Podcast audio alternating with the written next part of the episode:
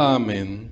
Vamos a nuestras Biblias, mis hermanos, en este momento vamos a la palabra del Señor y vamos a buscar el libro de Hechos capítulo 1.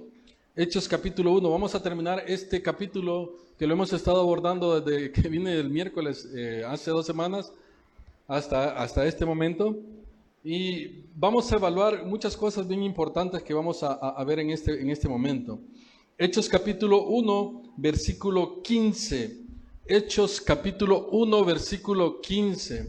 Y para aclarar, porque el día miércoles hice la pregunta de que quién había escrito el libro de Hechos, eh, el hermano Ronald dijo que fue Lucas, ¿verdad? Y efectivamente fue Lucas, ahí fue eh, error mío, yo dije que era Juan, pero fue Lucas, exactamente, fue Lucas. Así que eh, respondió exacto, así que llegó a ese punto. Hechos capítulo 1, versículo 15 en adelante. Vamos a leer la palabra del Señor y si usted ya lo encontró, por favor póngase sobre sus pies un momentito nada más para poder leer esta porción de las Escrituras. Vamos a leerlo hasta el versículo 26. Hechos 1, 15 hasta el 26. Dice la palabra del Señor en el nombre del Padre, del Hijo y de su Espíritu Santo. En aquellos días Pedro se levantó en medio de los hermanos y los reunidos eran como 120 en número y dijo, varones hermanos, era necesario que se cumpliese la escritura en, que el Espíritu Santo habló antes por boca de David acerca de Jesús, que fue guía de los que prendieron a Jesús, y era contado con nosotros, y tenía parte en este ministerio.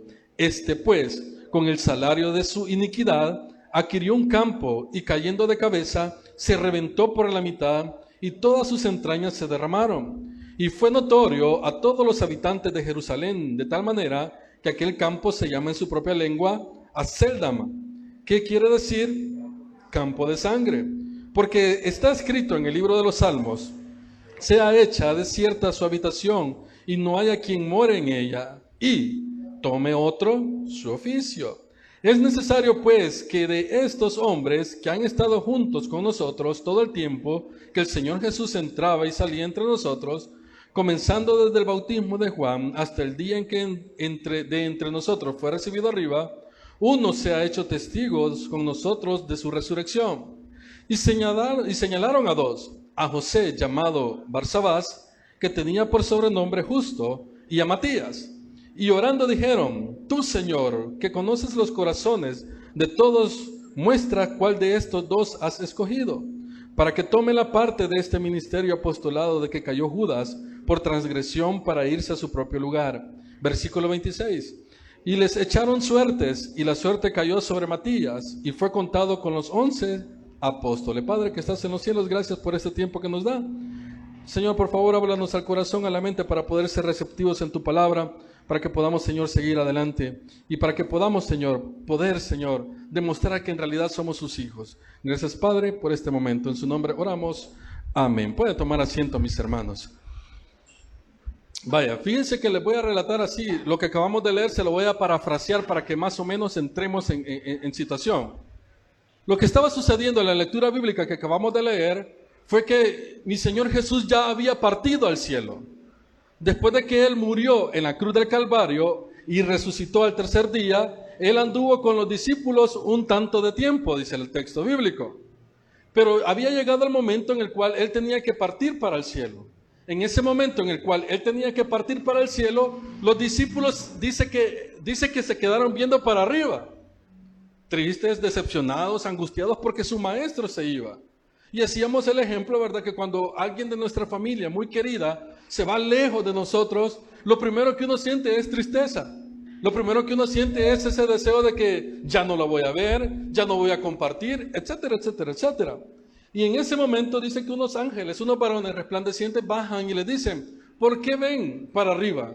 El mismo Jesús que ustedes ven que va para arriba, el mismo va a venir por cada uno de ustedes.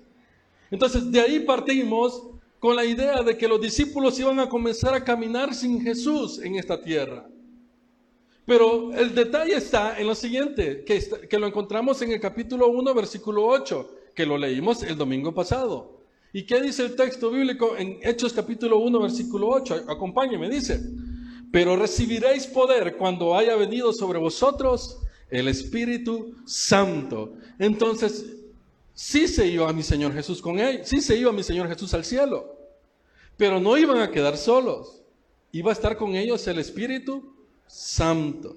Entonces, partiendo de ahí, los discípulos iban a comenzar a cometer muchos tal vez errores en la carne.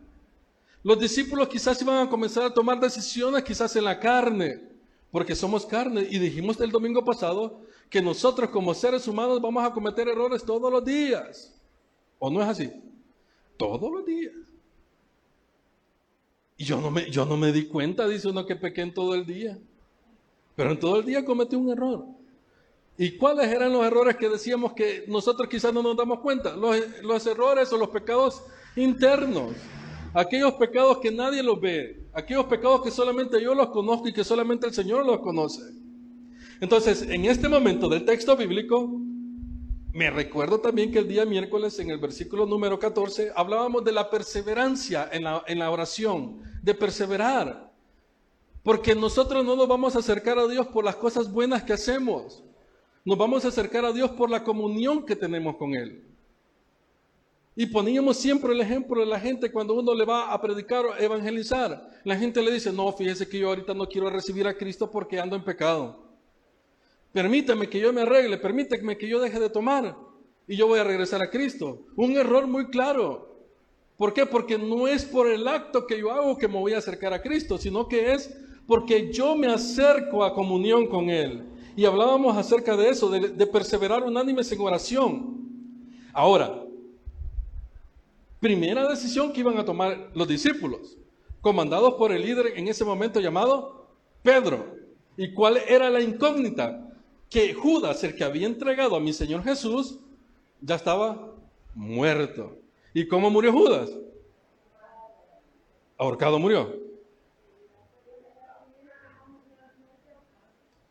se quiso ahorcar, ¿verdad? Pero se cortó la bola y cayó. Ahí dice el texto. Y todas las entrañas se le salieron, o sea, cayó. Estaba vacante ese puesto todavía para los doce discípulos que mi Señor había, había buscado. Entonces Pedro, en su humanidad, dice Pedro, y bíblicamente dice que el, libro de Salmos dice que alguien tiene que ocupar su oficio, viene y dice Pedro, busquemos a alguien que cubra el puesto de Judas. ¿Estaba correcto? Sí, estaba correcto. Pero Pedro y los discípulos lo que comenzaron a hacer es practicar las cosas que practicaban antes. Comenzaron a hacer cosas que tomaron una decisión que no era cristiana, que no era bíblica, pues. ¿Y cuál era la decisión? Dice que al final en el versículo 26 dice que echaron suertes. ¿Y qué es echar suertes? ¿Qué es echar suertes? Fíjense que la palabra echar suerte dice que es una forma de consultar a Dios en decisiones que eran difíciles de tomar o para conocer sobre algunos acontecimientos. En el Antiguo Testamento, el echar suertes estaba, llamémoslo así, eh, aprobado por Dios.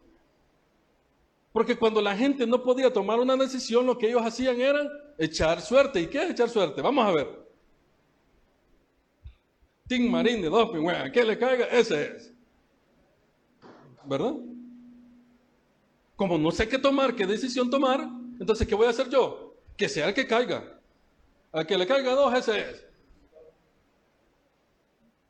Vamos al Antiguo Testamento para, ¿cómo se llama? Para respaldar esto. Jonás 1.7. Busquen su Biblia, Jonás 1.7. El libro de Jonás 1.7.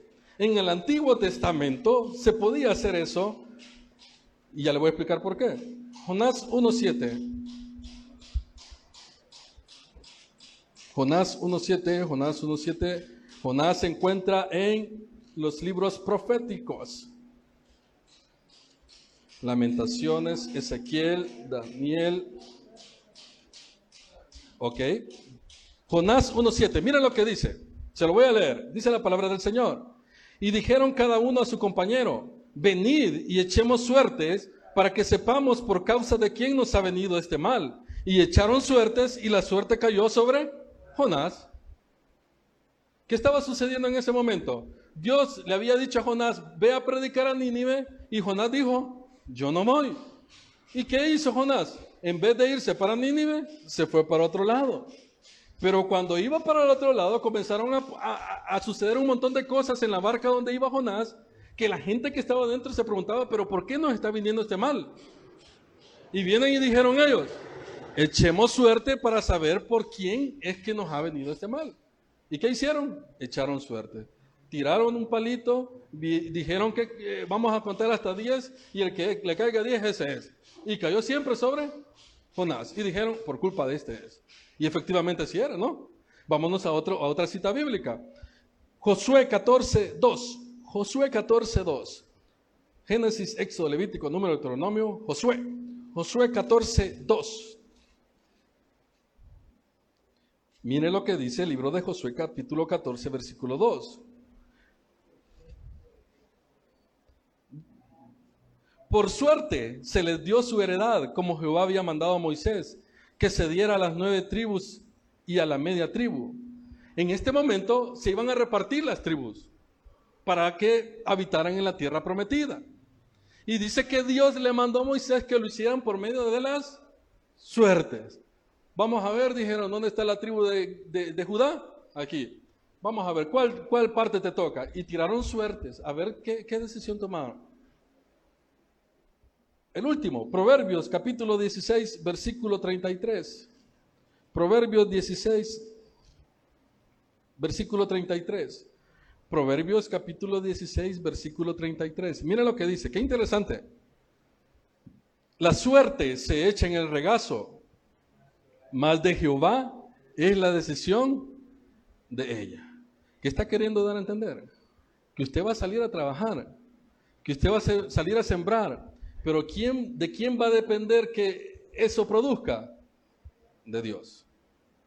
Entonces, la suerte en este momento, en el Antiguo Testamento, estaba permitida para que los hombres, cuando no pudieran tomar una decisión o que no supieran qué hacer, ellos entendían que si echaban a suertes y lo que salía era, esta persona, un ejemplo, era porque la voluntad de Dios decía que esa, esa, esa decisión tenían que tomar. No sé si me estoy dando a entender. La suerte en aquel, en aquel tiempo estaba, estaba, como, estaba aceptada por medio de Dios. ¿Pero por qué estaba aceptada? Aquí viene la explicación. Cuando Dios quería hablarle al pueblo, no le hablaba personalmente a, a cada uno. Él hablaba por medio de los profetas. Cuando Dios quería mandar un mensaje al pueblo, venía y le hablaba al profeta y le decía, ve y dile esto al pueblo. Venía el profeta y compartía el mensaje que Dios mandaba al pueblo. Cuando el pueblo quería darle un mensaje a Dios o quería hacerle llegar algo a Dios, ¿a quién ocupaba? A los sacerdotes, que eran los que ministraban en el templo. Por eso es que el, pueblo de Israel, cuando ellos tenían la, la oportunidad de tomar una decisión y no sabían qué hacer, y como Dios no estaba ahí diciéndole qué hacer, ellos echaban suerte. Ahora bien, eso lo practicaron acá en el Nuevo Testamento. Y fíjese que si usted busca eh, en la Biblia, a partir del Nuevo Testamento, se va a dar cuenta de que ese término suerte solamente aparece en dos partes en el Nuevo Testamento. Y le voy a mencionar la primera. La primera la encontramos en el libro de Mateo capítulo 27. Mateo capítulo 27, por favor. Allí vamos a encontrar esa palabra suertes. Versículo 35. Mateo capítulo 27, versículo 35. Aquí mi Señor Jesús estaba crucificado. Y miren el término que dice. Cuando lo hubieron crucificado, repartieron entre sí sus vestidos y echando suertes para que se cumpliese lo dicho por el profeta, partieron entre sí mis vestidos y sobre mi ropa echaron suertes. ¿Qué estaban haciendo ahí los soldados? repartiéndose la ropa que mi Señor Jesús tenía en ese momento. Y me imagino que no era solamente la, sotana, ¿cómo que se llama? La, túnica, sino que habían otras partes de la ropa que ocupaba mi Señor Jesús. Y me imagino que los soldados decían, yo quiero esta parte, yo quiero la otra. ¿Y qué hicieron ellos para tomar una decisión? Echaron suertes. Vamos a ver, si a vos te toca dos, te quedas con aquella. Si a vos te toca uno, vos te quedas con él. Y la otra parte es donde acabamos de leer para poder elegir a uno de los doce, echaron suertes. Miren qué interesante. ¿Cuál es el problema, mis hermanos, ¿Qué sucedió aquí? Quizás no sucedió ningún problema muy grave. Pero el detalle está que la iglesia cristiana iba a comenzar a salir adelante. Y todo lo que practicaban antes tenía que quedarse atrás y comenzar una nueva vida en Cristo. Usted y yo como cristianos, hijos de Dios, nacidos de nuevo, tenemos que saber que cuando venimos a los pies de Cristo, las viejas costumbres que teníamos antes ya no las podemos aplicar ahora. No sé si me voy a entender. Todo lo que nosotros creíamos, aquellas creencias que nosotros nos sembraron, nos enseñaron, que no están de acuerdo no a lo que el predicador dice, sino que a lo que la palabra de Dios dice, ya no las podemos seguir practicando. Todas aquellas cosas que nosotros nos gustaba hacer en la carne antes, hoy ya no las podemos seguir practicando. Porque no está correcto. Porque ahora dice la palabra del Señor que usted y yo tenemos al Espíritu Santo dentro de nosotros. ¿Por qué se les permitía a los judíos antes que echaran suerte? Porque Dios no estaba con ellos presencialmente en ese momento. Por eso es que ellos optaban esa parte. Porque ahora nosotros no se nos ha permitido tomar las cosas al azar. Porque ahora nosotros tenemos al Espíritu Santo dentro de nosotros, quien nos está diciendo qué debemos de hacer, qué decisión tomar y qué cosas debemos de, accionar. Es por ello que, que, a partir hasta, hasta el versículo 26 del libro de Hechos 1, hasta ahí llega la palabra suertes. De ahí para allá no la va a encontrar nunca jamás en la Biblia. ¿Por qué? Porque la idea es de que el Espíritu Santo es suficiente para poder salir adelante con nuestra vida diaria cristiana. Nada más. Nada más. ¿Cuántos han comprado billetes de lotería más de alguna vez? Sinceramente. Uno, dos. ¿Verdad que les conté una vez, verdad? De que, de que yo sentía en mi corazón, hermano. Yo sé que a usted le ha pasado también. Usted ve el viejito ahí, ¿verdad? Vendiendo billetes de lotería, de lotín. Y usted va pasando y dice, hey, siento que tengo que comprar un billete. No, no voy a comprar porque yo confío en mi Señor Jesús. Eso es lo que yo he dicho. Yo confío en mi Señor Jesús. Pero a la misma vez vuelvo a ver y digo, ¿será que Dios quiere que yo compre un billete? Y sigo caminando, ¿verdad? Y me encuentro otra persona más adelante que vende billetes de lotería y digo yo, es que Dios me lo está poniendo en el camino. ¿Y qué es lo primero que uno hace? Viene, bueno, yo saco el billetillo. Y pago. Lléveselo todo, le dicen a uno, porque tiene más oportunidades de ganar. Y yo le digo, no, es que solo con uno es suficiente. Y le compro el billete. ¿Será que eso es, está malo ante los ojos de Dios para que nosotros podamos de, seguir haciéndolo?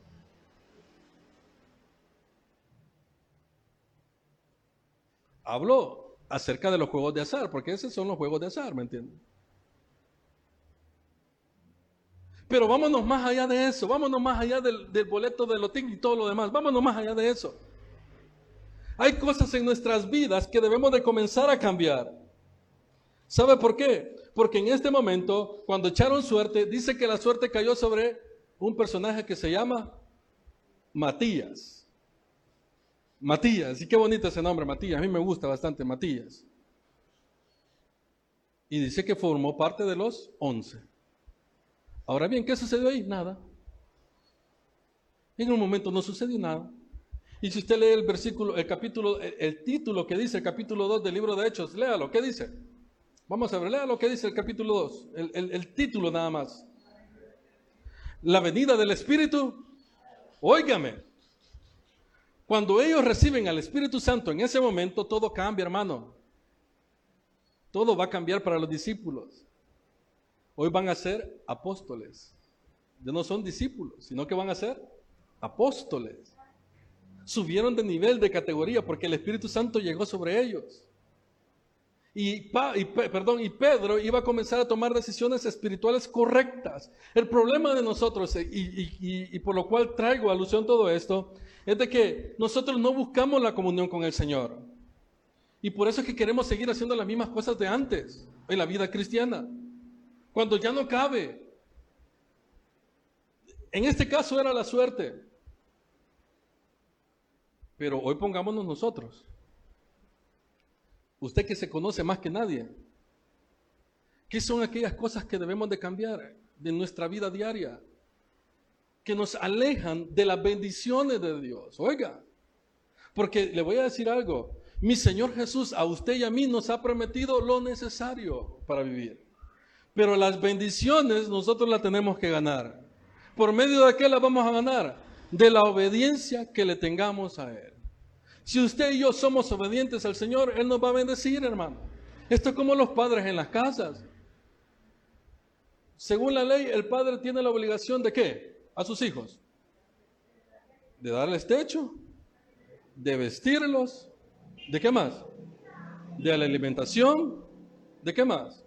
De darle educación y ver por la salud de ellos. Hasta ahí. Lo necesario. Pero si su hijo le dice, mira mamá, yo quiero el iPhone 12, que no sé qué y todo lo demás, ¿qué tiene que hacer el hijo? Ganárselo. ¿Y cómo se lo va a ganar? Renegando cuando lo mandan a comprar tortilla. ¿Cómo se lo va a ganar? Sacando malas notas en las clases. ¿Cómo se lo va a ganar? Siendo un buen hijo, obediente. ¿O no es así? Si el padre, mire, yo creo que todo buen padre quiere darle a su hijo más de lo que le da. No, no, no es así. Pero cuando ve que su hijo es mal portado, es, renegón, es, eh, le alza la voz incluso, ¿qué dice el papá? No, hombre, no te compro nada. Más los que son padres, los varones. Eso no yuca. Lo mismo es con Dios. Dios nos va a dar lo necesario para vivir en este mundo. Vamos a seguir comiendo, sí vamos a comer. Dios nos va, nos va a dar frijolitos, que, quesito, lo que usted, lo que usted necesita. Pero hasta ahí va a llegar. Porque no estamos avanzando en nuestra vida cristiana. Porque nos hemos acostumbrado a que yo soy cristiano solamente porque voy a la iglesia. Yo soy cristiano porque agarro la Biblia. No es eso, hermano. Es algo más que eso. El ser cristiano es desear hacer la voluntad de Dios. El ser cristiano es desear cambiar. El ser cristiano es desear venir y buscar a Dios con alegría. El ser cristiano es dejar atrás todas aquellas cosas que en realidad no están bien en nuestras vidas. Yo le digo algo, yo tengo un montón de cosas que estoy luchando por cambiar. ¿Y usted?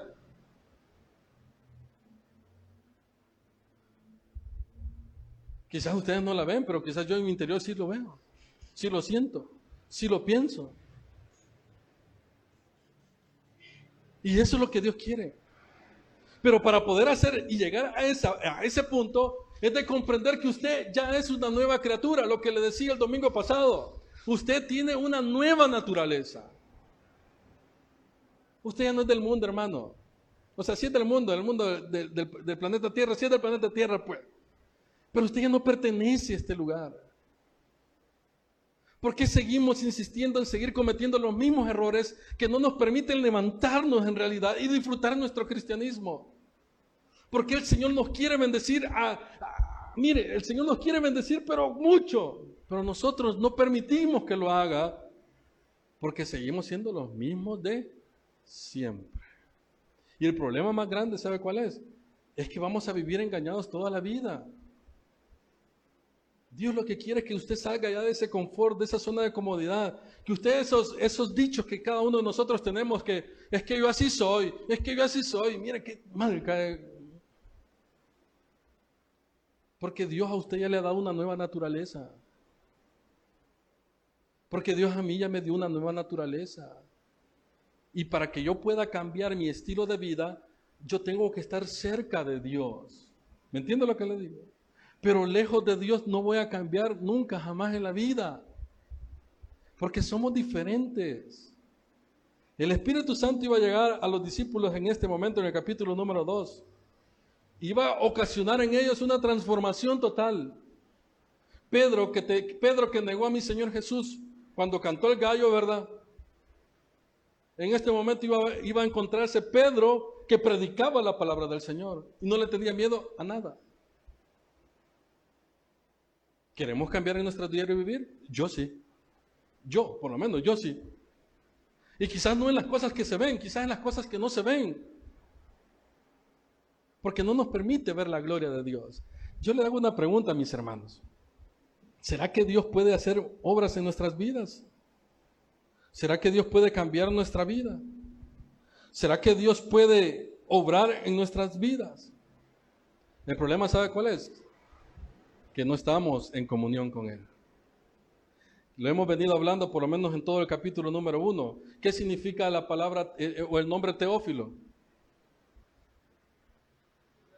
El que está cerca de Dios. Capítulo 1, versículo 1 del libro de Hechos. ¿Qué dice capítulo 1, versículo 8? Y recibiréis poder cuando haya venido sobre vosotros el Espíritu Santo. ¿Y qué dice el capítulo 1 de Hechos, versículo número 14?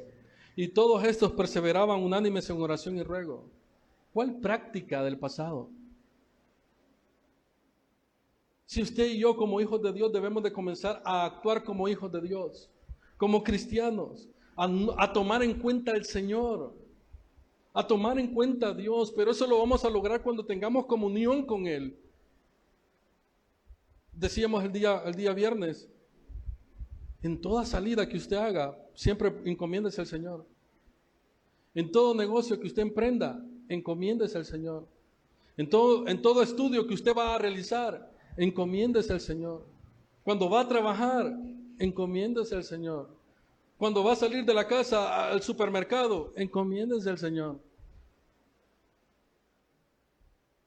Esa es la labor del cristiano, lo básico. Pero como dice el pastor Carlos Ventura, ¿verdad? A veces lo primero que hacemos cuando nos levantamos es agarrar el celular, ¿verdad? A ver qué mensajito de texto nos ha caído. Y no me va a dejar mentir que es la verdad. Es que la alarma la voy a apagar, mentira. ¿Qué tiene que hacer un hijo de Dios para estar cerca de Dios? Estar en comunión con Él, tomar en cuenta a Dios. ¿Los discípulos tomaron en cuenta a Dios en ese momento? Y lo hicieron conforme a las prácticas antiguas, ¿no? Que tomaban y echaban suerte. No habían comprendido que el Espíritu Santo iba a llegar sobre ellos. Se adelantaron porque más adelante Dios, mi Señor Jesús, levantó al que muchos teólogos dicen que fue el doceavo apóstol, que fue Pablo. Y Matías, de ahí para allá, no se nombra para nada. ¿Quiere tener una respuesta del Señor? Usted le está pidiendo al Señor una, una respuesta a lo que usted le está pidiendo. Acérquese en oración, hermano, si eso no cuesta. Leamos la Biblia, si eso no cuesta o cuesta. No, si no nos ponen ninguna carga si no es estar echando tierra, es leer la Biblia. Que usted en su casita, mire, en su cuarto, ponga su sillita, ¿verdad? Y abra el texto bíblico y comience a leerlo, escudriñarlo. Eso no cuesta, hermano. Eso es lo que hace un hijo de Dios. ¿O no? Pero nosotros queremos resolver las cosas a nuestra manera. Y es por eso que nos metemos más en problemas, más en problemas, más en problemas. Y cuando ya estamos topados a la pared, al cerco, ¿Qué hacemos? Dios mío, ¿por qué me pasa esto a mí? Y la respuesta es bien clara. No me tomas en cuenta tus decisiones. No me tomas en cuenta. Lo querés seguir haciendo a como tu experiencia. Querés seguir resolviendo los problemas a como tú los resolvías antes. Hoy como hijos de Dios, usted y yo tenemos al Espíritu Santo en nuestro corazón que nos impulsa a poder tener o a poder resolver los problemas a como Él dice. ¿Sabe cuál es el problema? Que lo que nos dice el Espíritu Santo no nos gusta. Porque el Espíritu Santo nos va a decir, perdonala. ¿Me, entiende? Perdonalo. Eso nos va a decir el Espíritu Santo. Y, y, como en mi humanidad yo digo, no, yo no la quiero perdonar. Si yo me quiero sentir mal, si yo me quiero sentir peor, no, no lo voy a perdonar, lo voy a hacer a mi manera. Si ella me habla, le hablo. Y si no me habla, no le hablo. ¿Será que eso es lo correcto? ¿Para un hijo de Dios? No. No. Por eso es que queremos hacer las cosas a nuestra manera. Porque no queremos que el Señor nos venga y nos traiga y nos abrace en su amor para poder perdonar, hermano. Si el que no perdona es el que más sufre. El que no perdona es el que más sufre. Porque ahí vamos llevando el dolor, mire.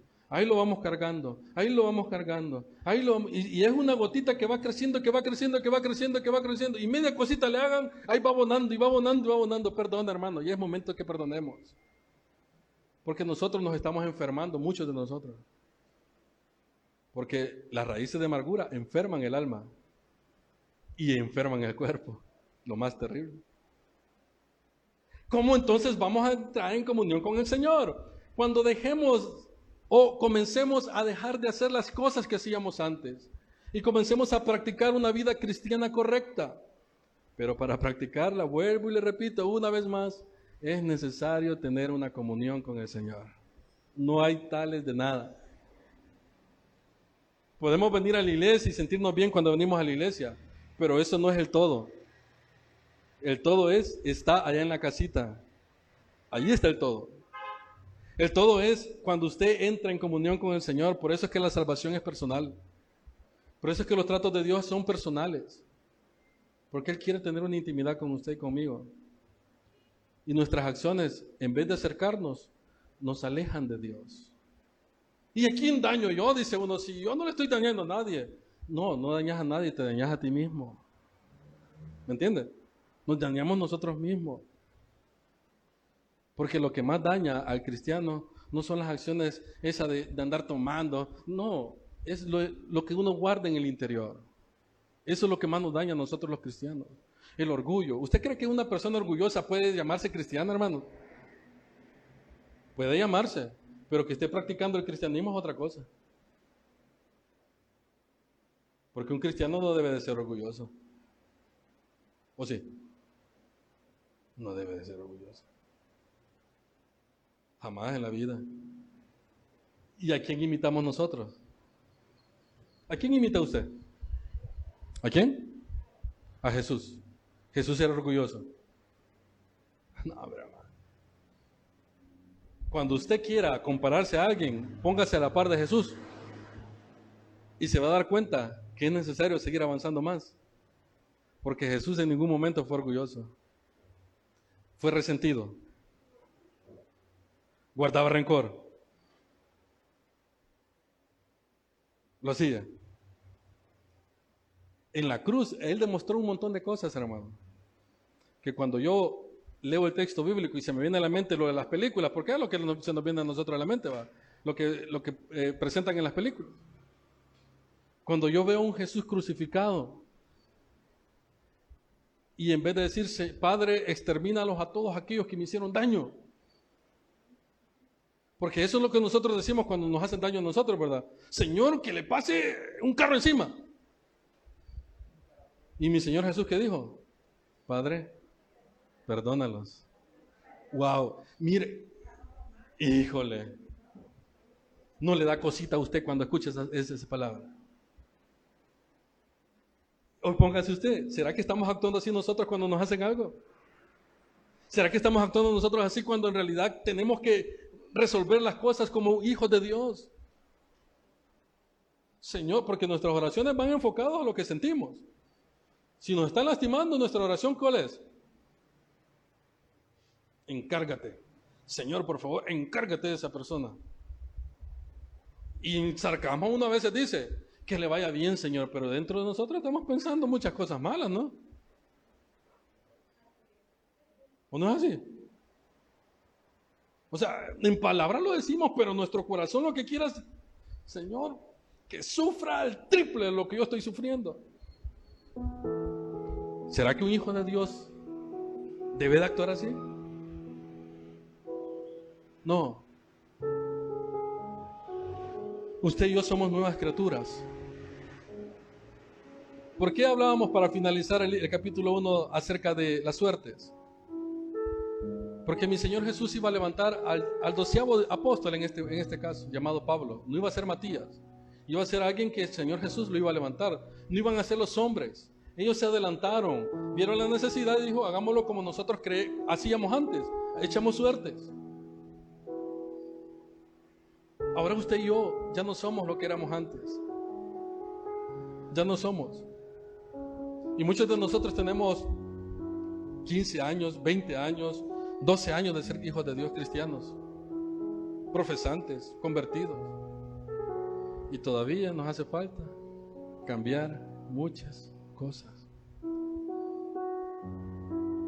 El problema no es que las hagamos, no. El problema está que no estamos intentando cambiar. Ese es el problema. Porque queremos resolver las cosas a nuestra manera y no a la manera de Cristo. En esta mañana, mis hermanos, nada más hemos querido compartir un poquito para finalizar el capítulo número uno del libro de Hechos, acerca de que cada uno de nosotros como hijos de Dios debemos de desear buscar las cosas de Dios, como decíamos en el versículo número uno. En el versículo número 8 del capítulo 1 hacíamos referencia a que no estamos solos, usted no es débil, usted no es una persona que, que rápido se cae porque el Espíritu Santo está con usted, usted es fuerte en el Señor. La gente lo va a querer ver de menos, la gente le va a querer hacer sentir mal, su familia, sus amigos, los más cercanos incluso, ¿no? Pero usted es fuerte en el Señor, porque tiene el Espíritu Santo dentro de usted. Pero para que ese Espíritu Santo sea fuerte dentro de usted, vamos a valorar lo que ellos estaban haciendo en el versículo número 14, que todos perseveraban unánimes en oración. El cristiano no resuelve las cosas a como el mundo la resuelve. La resuelve en oración. ¿Me explico? ¿Cuántos vieron la película que se llamaba Cuarto de Guerra? ¿Cuántos vieron la película Cuarto de Guerra? Bien bonita, ¿no? Y la señora, ¿verdad que medio me recuerdo? Dice que iba la muchacha que era vendedora de casa, creo yo. Y se encontró con la señora que quería vender la casa. Y eso salió un asaltante, ¿verdad? Que les quería robar. Y la señora, y la viejita toda, toda sequita y toda Se le puso el tiro al muchacho. Y la muchacha estaba teniendo problemas de familia con el, con el esposo, creo yo. Y le pregunta a la muchacha, ¿va? ¿y usted cómo hace para que... Y le va a enseñar el cuarto de guerra, el cuarto de oración, el cuarto donde se desgarraba su alma con el Dios, el cuarto donde ella venía y le platicaba al Señor de sus problemas. Mis hermanos, en esta tarde, perdón, en esta mañana, yo quiero que cada uno de nosotros podamos en realidad valorar el sacrificio de mi Señor Jesús. Nos es necesario tener una comunión con el Señor muy, muy íntima. Muy íntima. Es la única manera. Es la única forma porque si queremos agradar al Señor, lo vamos a hacer así. Así que si usted ha estado acá en esta mañana compartiendo con nosotros, vamos a orar. Yo quiero que disponga su corazón para que usted pueda platicar con el Señor. Y que usted le pueda decir, Señor, en realidad tengo muchas cosas que cambiar todavía. Pero nunca es tarde. Quiero comenzar a hacerlo a partir de ahora si es necesario. Padre que estás en los cielos, te damos gracias, mi Señor Jesús por este tiempo que nos ha permitido tener acá, Señor, reunidos.